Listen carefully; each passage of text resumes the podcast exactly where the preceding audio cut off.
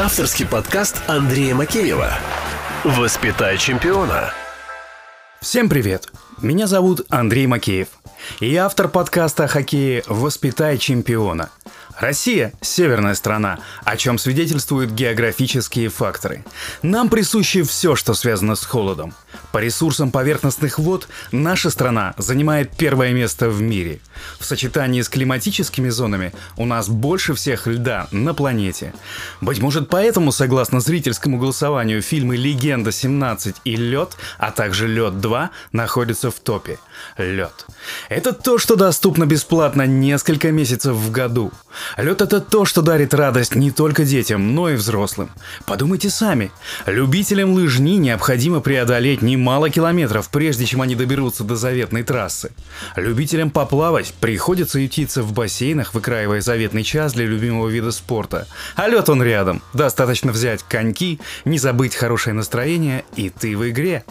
Задача моего подкаста – рассказать людям, что спорт он ближе, чем мы думаем, и чаще всего мы сами строим преграды, лишая себя радости быть в спорте. Моя история знакомства с хоккеем началась в 6 лет, когда мальчика из знойной Туркмении привезли зимой в Мекку отечественного хоккея в Воскресенск. Почему Мекку? Да потому что в городе с населением около 100 тысяч человек была хоккейная команда, конкурировавшая с грандами отечественного хоккея. Факт о хоккее. Воскресенск по праву занимал второе место в мире после канадской провинции Альберта по числу хоккеистов на душу населения.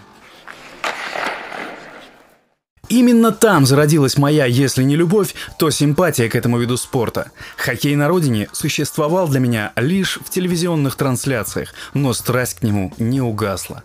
Непосредственно хоккеем я занялся очень поздно, в 27 лет.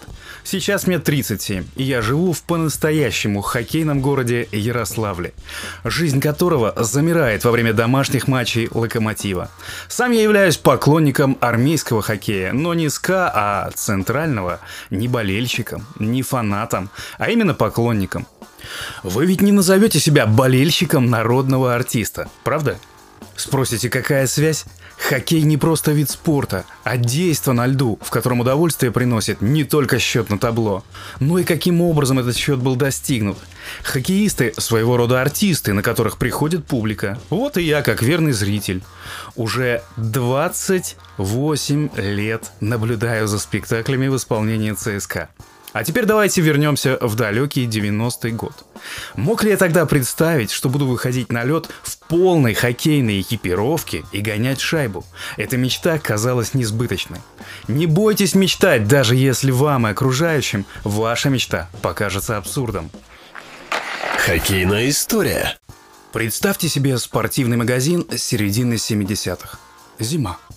На дверях входной колокольчик, сигнализирующий о посетителях – Грузный продавец, как огромная баржа, выныривает где-то в районе огромных вратарских щитков.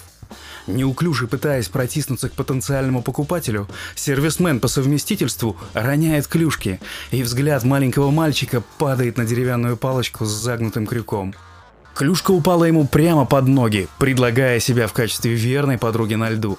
Мама улыбкой встретила намерение мальчика поднять инвентарь. В этот момент он радовался возможности подержать в руках настоящую клюшку. Еще больше радовалась мама, увидев состояние сына. Идиллию нарушил продавец. Казалось, что мальчику удобно играть левым хватом, а клюшка была под правой. Юный игрок вместе с мамой снова и снова посещали магазин в надежде купить нужную клюшку, но ее так и не появилось. Отрицательное покачивание головы все того же продавца каждый раз казалось мальчику страшным приговором, который ставит крест на его будущем. В одно из посещений нервы мамы окончательно сдали, и она поставила мальчика перед выбором. Либо мы покупаем клюшку под правый хват, либо больше не приходим в этот магазин. Желание мальчика играть оказалось выше неудобства. Через некоторое время он научился играть неудобным для него правым хватом. Сегодня эта история звучит как сказка. Однако это не так. В недавнем прошлом этот мальчик по имени Тео Мусиляни выигрывал Кубок Стэнли и блистал на чемпионатах мира и Олимпийских играх. Быть может в этой истории только 50% правды, которую я приукрасил своими мыслями, но я уверен, что каждую спортивную победу маленький Теому благодарил маму маму за выбор в том магазине. Подумай, стоит ли лишать себя или своего ребенка радости быть в хоккее? Представь свои эмоции после первой победы. Или эмоции своего ребенка после первого гола. Я уверен, что ему в этот момент все равно, сколько стоит его клюшка и в каких он коньках. Или ты сам поглядываешь на изящную недоступную подругу стоимостью 30 тысяч рублей? Она прекрасна. И безотказна, но хватит ли у тебя м-м, навыков использовать ее потенциал? Начни с малого. Скажу по секрету, даже Путин не играет Бауэр Nexus ADV, но и он по 5, а то и по 8 шайб кладет. Если говорить о форме для ребенка, то ее сейчас огромное множество. В следующих выпусках мы обязательно обсудим, как правильно выбрать первый комплект формы для любителей и детей.